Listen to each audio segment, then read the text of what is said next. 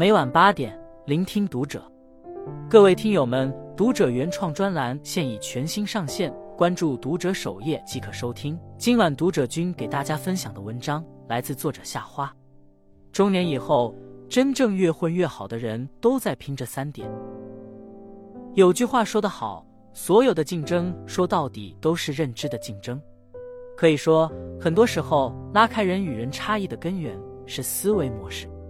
行至人生下半段，饱受过命运的搓磨，历经过现实的迷障，才渐渐领悟，那些于岁月中悄然蜕变的中年人都懂得培养这三种思维。复数思维，既心怀希望，也做坏打算。我们都知道，飞机飞行时难免会遭遇诸多不可控。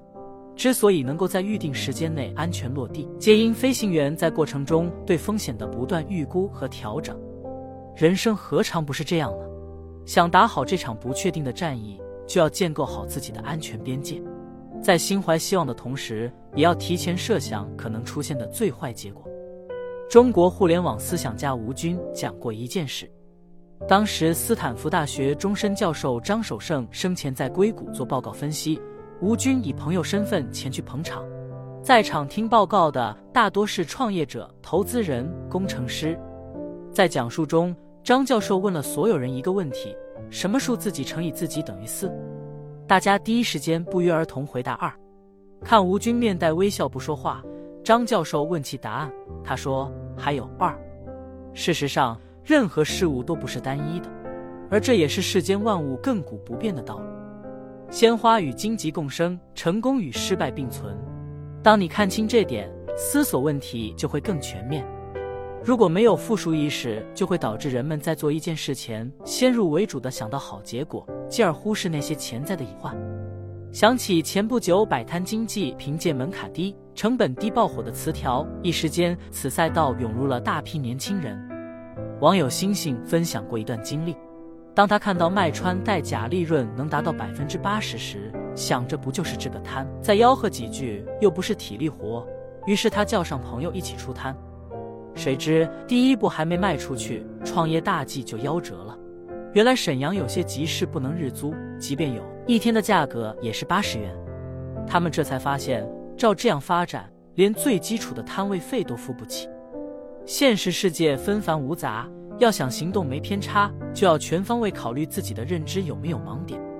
你可以对成功心怀憧憬，但请不要因为这些就被大脑感性的思维带偏。不要只图表象的光鲜，也要考虑是否能承受背后的代价。我们应该做的是把精力放在自己可掌控的事情上，同时合理的估算事情成败的概率，然后做好风险对冲。当你持有底牌，自然心智不容易被眼前的利遮蔽住。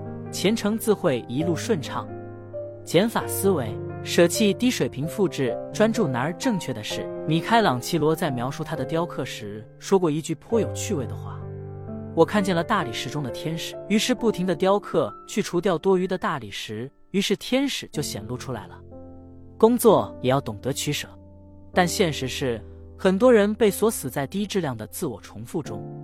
譬如有些人每天忙忙碌碌，很少停歇，反而与目标渐行渐远；又或者业余时间被各种课程填满，可工作依然没起色。著名哲学家梁漱溟先生有句话鞭辟入里：中国式的人生最大的特点莫过于他总是向里用力。要知道，哪怕同时做再多事情，也只是向内博弈。虽然看起来很努力有迭代，但实际上价值却没有任何叠加。因此。一个人若想解开眼下的死结，就得另辟蹊径，想别人不曾想，做别人不愿做，如此才会为未来铺就更好的道路，继而踏入更壮阔的天地。牛仔大王李维斯发迹史中有一段传奇故事：不甘于安稳的他，当年和万千青年一样，想通过自己的劳动、运气赌上一把，于是加入了浩浩荡荡的旧金山淘金大军。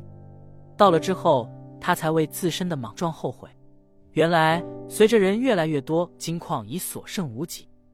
就在淘金梦要破灭，很多人为此陷入痛苦时，李维斯忽然发现，很多淘金者都待在离市中心很远的地方，购买日用品需跑很远的路。他转念一想，与其跟着风口追遥不可及的金子梦，倒不如舍弃掉回报不高的事，去为淘金者采购水、食物等。果然不出所料。这些日用品很快就售空了。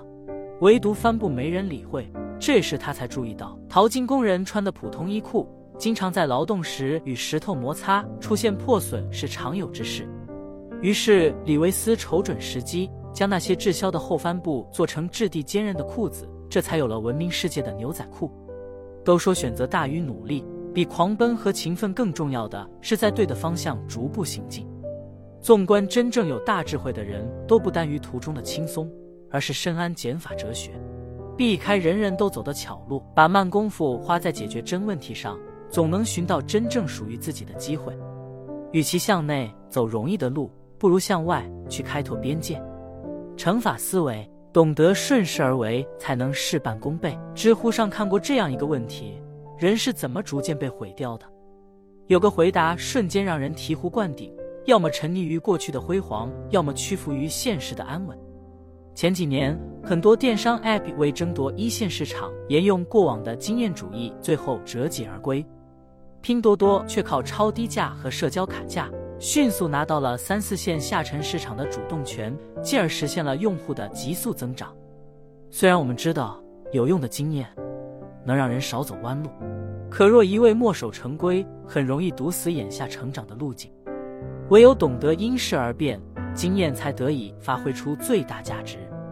正如俞敏洪在转型中说：“人在任何环境下必须顺势而为，千万不要逆势而行。”他没有封锁自己的思想，时刻保持对环境的觉知，最后选择进军农业赛道。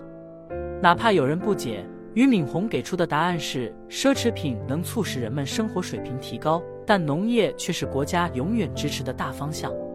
是的，一个人想做成一件事。不单单依赖于自身的实力与资源，还要懂得审时度势，在善于利用趋势这个强大的盟友，自然事半功倍。